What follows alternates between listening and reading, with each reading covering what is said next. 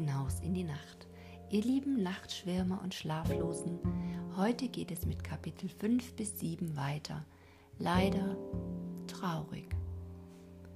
Aber auch bei jedem Traurigen gibt es etwas Schönes. Deshalb auf die Ohren und gemütlich gemacht.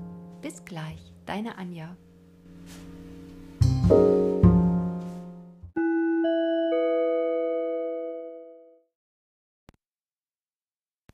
Kapitel 5 Ein trauriges Haus, aber der See hat einen Namen. Die Base war nicht in der Stube, so ging er wieder hinaus und machte die Küchentür auf. Da stand sie, aber ehe er nur eintreten konnte, hob sie den Finger in die Höhe und machte Psst, Psst. Mach nicht alle Türen auf und zu und einen Lärm, als kämen ihrer vier. Geh in die Stube hinein und halt dich still. Der Vater liegt oben in der Kammer. Sie haben ihn auf einem Wagen gebracht. Er ist krank. Rico ging hinein und setzte sich auf die Bank an der Wand und bewegte sich nicht. So saß er eine gute halbe Stunde lang. Die Base fuhr immer noch in der Küche herum. Da dachte Rico, er wolle ganz leise in die Kammer hineinschauen. Vielleicht wollte der Vater auch etwas zu Abend essen. Es war schon lange Zeit dazu. Er schlich hinter dem Ofen die kleine Treppe hinauf und kroch in die Kammer hinein. Nach einiger Zeit kam er wieder und ging gleich in die Küche hinaus und bis nahe zur Base heran. Dann sagte er leise Base, kommt. Diese wollte ihn eben tüchtig anfahren, als ihre Blicke auf sein Gesicht fielen. Es war völlig ohne Farbe, Wangen und Lippen weiß wie ein Tuch, und aus den Augen schaute er so schwarz, dass ihn die Base fast fürchtete. Was hast du? fragte sie hastig und folgte ihm unwillkürlich. Er ging ganz leise das Treppchen hinauf und in die Kammer hinein. Da lag der Vater mit starren Augen auf seinem Bett. Er war tot. Ach du mein Gott, schrie die Base und lief mit Lärm zur Tür hinaus auf der anderen Seite auf den Gang, die Treppe hinunter und gleich hinunter in die Stube hinein und rief der Nachbar und die Großmutter sollten herüberkommen, und von da lief sie zum Lehrer und zum Gemeindevorsteher. So kam eins ums andere und trat in die stille Kammer hinein, bis sie voll von Menschen war. Denn einer hörte draußen vom anderen, was geschehen sei, und mitten in dem Gewimmel und den vielen klaghaften Worten von all den Nachbarn stand Rico an dem Bette, lautlos und unbeweglich, und schaute den Vater an. Die ganze Woche noch kamen täglich Leute ins Haus, die den Vater ansehen und von der Base hören wollten, wie alles zugegangen sei. So dass es Rico einmal über das andere erzählen hörte. Sein Vater hatte drunten in St. Gallischen an der Eisenbahn Arbeit gehabt. Beim Steinspringen hatte er eine tiefe Wunde in den Kopf bekommen, und da er nun doch nicht mehr arbeiten konnte, wollte er heimgehen, um sich zu pflegen, bis es besser würde aber die lange Reise, teils zu Fuß, teils auf offenen Fuhrwagen, hatte er nicht ertragen können, war am Sonntag gegen Abend daheim angelangt und hatte sich auf sein Bett gelegt, um nicht wieder aufzustehen. Ohne dass ihn jemand gesehen hatte, war er verschieden, denn Rico hatte ihn schon starr ausgestreckt auf dem Bette gefunden. Am Sonntag darauf wurde der Mann begraben. Rico war der einzige Leidtragende, der dem Sarge folgte. Einige gute Nachbarn hatten sich noch angeschlossen, und so ging der Zug hinüber nach Silz. Dort hieß Rico, wie der Pfarrer in der Kirche laut ablas. Der Verstorbene hieß Enrico Trevillo und war gebürtig aus Peschira am Gardasee. Da war es Rico, als hörte er etwas, das er schon gut gewusst, aber nicht mehr hatte zusammenfinden können. Immer hatte er auch den See vor sich gesehen, wenn er mit dem Vater gesungen hatte Una sierra in Pichera. Aber er hatte nicht gewusst, warum. Leise musste er die Namen wiederholen, eine Menge alter Lieder stiegen damit vor seinem Auge auf. Als er allein zurückgewandert kam, sah er die Großmutter auf dem Holzstumpf sitzen und neben ihr das Stineli. Sie winkte ihn zu sich, dann steckte sie ihm ein Stück Birnbrot in die Tasche, wie sie vorher dem Stineli getan hatte, und sagte, sie sollten nun spazieren gehen. An diesem Tage müsse Rico nicht allein sein. Da wanderten die Kinder zusammen in den hellen Abend hinaus, und die Großmutter blieb auf ihrem Holze sitzen. und schaute mitleidig dem schwarzen Büblein nach, bis sie nichts mehr von den Kindern sehen konnte. Dann sagte sie leise für sich Doch was er tut und lässt geschehen, das nimmt ein gutes End. Sechstes Kapitel Ricos Mutter Über den Weg von Sils her kam an einem Stab der Lehrer gegangen. Er hatte an dem Begräbnis teilgenommen. Er hustete und keuchte, und als er nun bei der Großmutter angekommen war und einen guten Abend geboten hatte, setzte er hinzu Wenn es euch recht ist, Nachbarin, so sitze ich einen Augenblick neben euch, denn ich habe es stark in dem Hals und auf der Brust. Aber was kann unser eins sagen mit bald siebzig Jahren, wenn man solche begräbt wie den heute? Er war noch nicht fünfunddreißig und ein Mann wie ein Baum. Der Lehrer hatte sich neben die Großmutter niedergesetzt. Es gibt mir auch zu denken, sagte diese, dass ich eine alte fünfundsiebzigjährige übrig bleibe und da und dort ein junges fort muss, von dem man denkt, es wäre doch noch nötig gewesen.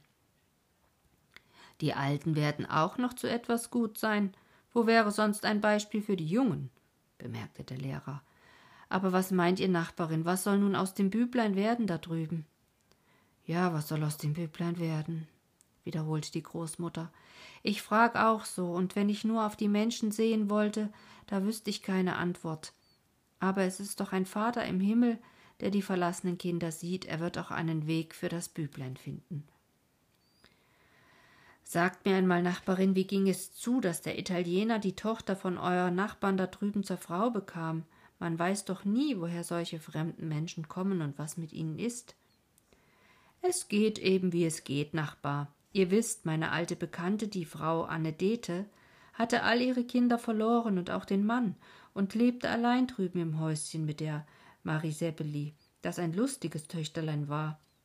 Es mögen jetzt elf oder zwölf Jahre sein, da kam der Trevillo zuerst hierher. Er hatte Arbeit oben am Maloja und kam etwa hier herunter mit dem Burschen, und kaum hatten das Mariseppli und er einander gesehen, so wurden sie einig. Sie wollten einander haben, und das muss man dem Trevillo nachsagen. Er war nicht nur ein schöner Bursche, der jeden gefallen konnte, sondern auch ein anständiger und rechtschaffener Mensch. Die Anne Dete hatte selber ihre Freude an ihm. Sie hätte nun freilich gern gewollt, die beiden blieben bei ihr im Häuschen, und der Trevillo hätte es gern getan. Er konnte gut mit der Mutter, und dem Mariseppli tat er, was er nur wollte.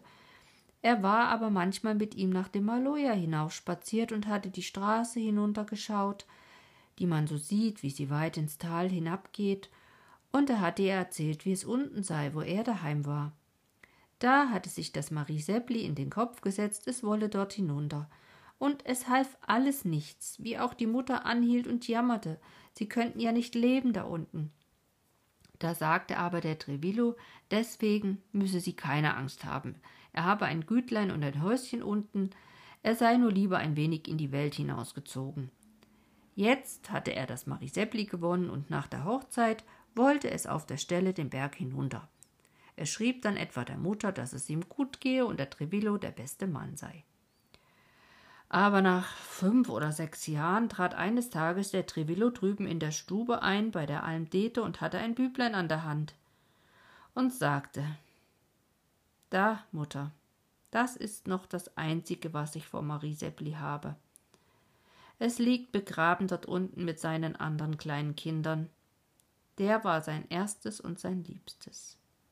So hat sie's mir erzählt, dann sei er auf der Bank niedergesessen, wo er zuerst das Marie Seppli gesehen hatte und habe gesagt, da wolle er bleiben mit seinem Büblein, wenn's der Mutter recht sei, denn dort unten habe er's nicht mehr ausgehalten. Das war Freud und Leid miteinander für die Anne Dete. Der kleine Rico war pff, etwa zu vier Jahren und ein zahmes, nachdenkliches Büblein, ohne Lärm und Unart. Es war ihre letzte Freude, ein Jahr später nachher starb sie schon, und man riet dem Trivillo, die Base der Almdete zu sich zu nehmen für den Haushalt und das Kind. So, so, machte der Lehrer, als die Großmutter schwieg, das habe ich alles nicht so gewusst. Es kann nun sein, dass sich etwa Verwandte von dem Trivillo zeigen mit der Zeit und dass man sie anhalten, etwas für den Knaben zu tun. Verwandte? seufzte die Großmutter. Die Base ist auch eine Verwandte. Von ihr bekommt er wenig gute Worte im Jahr. Der Lehrer fand mühsam auf von seinem Sitz. Mit mir geht's bergab, Nachbarin, sagte er kopfschüttelnd. Ich weiß nicht, wo meine Kräfte hingekommen sind. Die Großmutter ermunterte ihn und sagte, er sei doch noch ein junger Mann im Vergleich zu ihr, musste sich aber doch verwundern, wie langsam er davonging. Siebentes Kapitel Ein kostbares Vermächtnis und ein kostbares Vaterunser. Es kamen nun viele schöne Sommertage, und wo die Großmutter es nur konnte, richtete sie es ein, dass Stineli einen freien Augenblick bekam. Aber es bekam immer mehr zu tun in dem Hause. Rico stand manche Stunde auf seiner Schwelle und staunte und sah nach der Tür drüben, ob das Stineli komme. Gegen den September, wenn die Leute oft noch vor den Häusern saßen, um sich der letzten warmen Tage zu freuen, da saß auch der Lehrer noch etwa vor seiner Tür. Aber er sah ganz abgemagert aus und keuchte immer mehr, und eines Morgens, als er aufstehen wollte, hatte er die Kraft nicht mehr und fiel wieder auf sein Kissen zurück. Da lag er denn ganz still und fing an, allerlei zu bedenken, und wie es kommen würde, wenn er sterben müsste.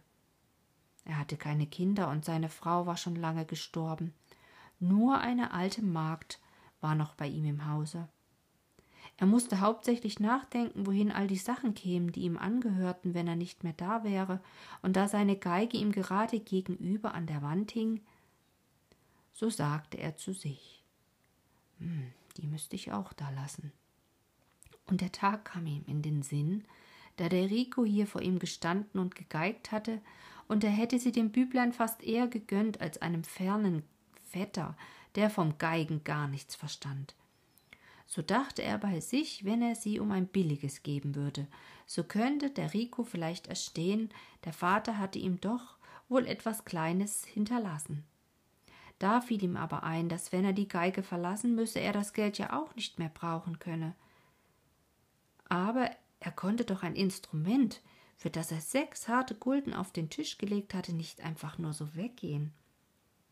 So dachte er immer schärfer darüber nach, wie es zu machen wäre, dass er die Geige nicht so für nichts hergeben müsse, dass sie ihm doch noch irgendetwas eintrüge, aber immer zuletzt kam ihm wieder klar vor Augen, dass dorthin, wohin er die Geige nicht mitnehmen konnte, er auch nichts anderes fortzubringen imstande war und dass all sein Gut da zurückbleiben würde. Das Fieber nahm unterdessen mehr und mehr überhand bei ihm, und gegen Abend und die ganze Nacht hindurch lag er in einem großen Kampf von vielen Gedanken, und es stiegen alte Dinge vor seinen Augen auf, die er schon lange vergessen hatte, und verfolgten ihn, so dass er am Morgen ganz erschöpft dalag und nur noch einen Gedanken hatte. Er wollte gern etwas Gutes tun, gleich auf der Stelle, ein gutes Werk verrichten. Er klopfte mit dem Stock an die Wand, bis die alte Magd hereinkam, und diese schickte er zur Großmutter hinaus, sie solle kommen, aber bald. Die Großmutter trat auch bald nachher in seine Stube, und ehe sie nur recht fragen konnte, wie es ihm gehe, sagte er Seid so gut, nehmt dort die Geige herunter und bringt sie dem weisen Büblein. Ich will sie ihm schenken, er soll Sorg dazu haben. Die Großmutter musste sich aufs höchste verwundern und einmal über das andere Mal ausrufen Was wird der Rico machen? Was wird der Rico sagen? Dann merkte sie, dass der Lehrer ein wenig unruhig wurde, so wenn die Sache Eile hätte. So verließ sie ihn bald und eilte nun, so sehr sie konnte, mit ihrem Geschenk unter dem Arm übers Feld, denn sie selbst konnte kaum erwarten, dass der Rico sein Glück erfahre. Da stand er unter der Haustür auf den Wink der Großmutter, kam er ihr entgegengelaufen. Da, Rico, sagte sie und hielt ihm die Geige hin. Die schickt der Lehrer zum Geschenk, sie ist dein. Rico stand wie im Traume, aber es war so, die Großmutter steckte ihm wirklich die Geige entgegen. Nimm sie, Rico, sie ist dein, wiederholte sie. Zitternd vor Freude und innerer Aufregung ergriff Rico jetzt seine Geige, nahm sie in den Arm und schaute sie unverwandt an, so als könne sie ihm wieder weggenommen, wenn er einmal weggehen würde. Du sollst auch Sorg dazu haben, ergänzte die Großmutter ihren Auftrag. Sie musste aber ein wenig lachen. Es kam mir nicht vor, dass die Ermahnung nötig sei. Und Rico, dank auch dem Lehrer und vergiss nie, was er an dir getan hat, er ist sehr krank. Nun trat die Großmutter in ihr Haus ein und Rico eilte mit seinem Schatz in seine Kammer hinauf. Dort war er ganz allein. Da saß er hin und strich und geigte fort und fort und vergaß Essen und Trinken und alle Zeit. Erst als es schon fast dunkeln wollte, stand er auf und ging die Treppe hinunter. Die Base kam aus der Küche und sagte Du kannst denn morgen wieder essen. Heute hast du dich aufgeführt, dass dir nichts gehört. Rico empfand keinen Hunger, obwohl er seit dem frühen Morgen nichts gegessen hatte. So hatte er auch jetzt nicht ans Essen gedacht und ging ganz getrost ins andere Haus hinüber, gleich in die Küche hinein und suchte die Großmutter. Stineli stand am Herd und machte das Feuer an. Wie es des Rico ansichtig wurde, musste es ganz laut aufjauchzen, denn schon den ganzen Tag durch, seit die Großmutter erzählt hatte, was begegnet war, hatte ihm der Boden unter den Füßen gebrannt, dass es nicht hinaus konnte, um seine Freude beim Rico auszulassen. Aber es durfte keinen Augenblick fort. Nun war es auch wie außer sich und rief einmal ums andere. Jetzt hast du sie, jetzt hast du sie. Auf den Lärm kam die Großmutter aus der Stube und Rico ging gleich zu ihr heran und sagte: Großmutter, kann ich gehen und dem Lehrer danken, wenn er schon krank ist?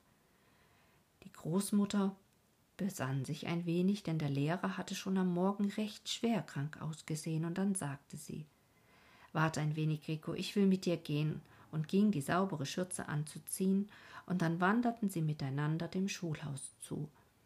Die Großmutter trat zuerst ein, dann kam der Rico leise nach, die Geige im Arm, denn diese hatte er noch keinen Augenblick weggelegt, seit sie ihm gehörte.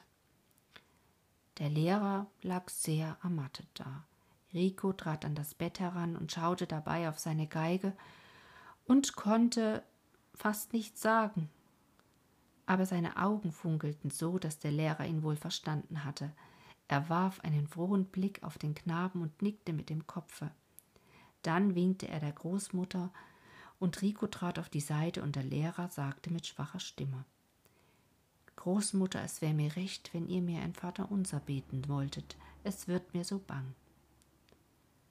Jetzt hörte man die Betglocke herüberläuten, und Rico faltete schnell seine Hände, und die Großmutter faltete die ihrigen und betete ihr Vaterunser. Dann wurde es ganz still in der Stube, die Großmutter beugte sich ein wenig und drückte dem alten Nachbarn die Augen zu, denn er war verschieden. Dann nahm sie den Rico an der Hand und ging leise hinaus mit ihm.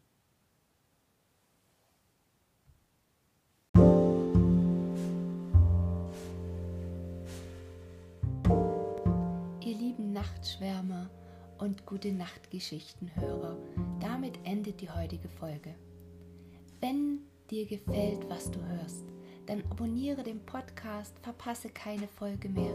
Ich freue mich, wenn du eine Bewertung bei iTunes dalässt und dir wie immer Geschichten wünscht oder Anregungen gerne per E-Mail an mich übersendest. Nutze dazu die E-Mail-Adresse einfachschlafen.gmx.de. Ich freue mich drauf. Und wenn du den Podcast mit einem Kaffee unterstützen möchtest, findest du in den Shownotes einen Link, wie du das tun kannst. Für heute wünsche ich dir eine gute Nacht und freue mich, wenn du beim nächsten Mal wieder mit reinhörst. Deine Anja.